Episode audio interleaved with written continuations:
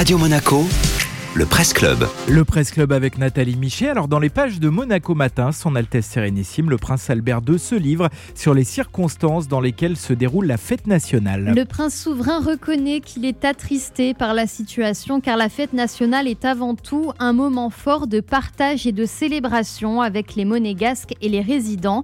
Mais il fallait se rendre à l'évidence, ajoute le prince Albert II.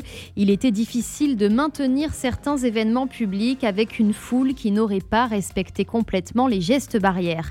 C'est donc une fête nationale tout à fait particulière qui se déroule aujourd'hui, car il a fallu éviter les rassemblements. Pour la messe Tédéum ce matin et pour le récital Cecilia Bartoli ce soir, la jauge de spectateurs a dû être divisée par deux, sans oublier les mesures très strictes prises pour les remises de distinction. Tout ceci est du jamais vu, commente le prince Albert II, qui prévoit de s'adresser à la population dans le cadre d'une allocution télévisée. Merci Nathalie.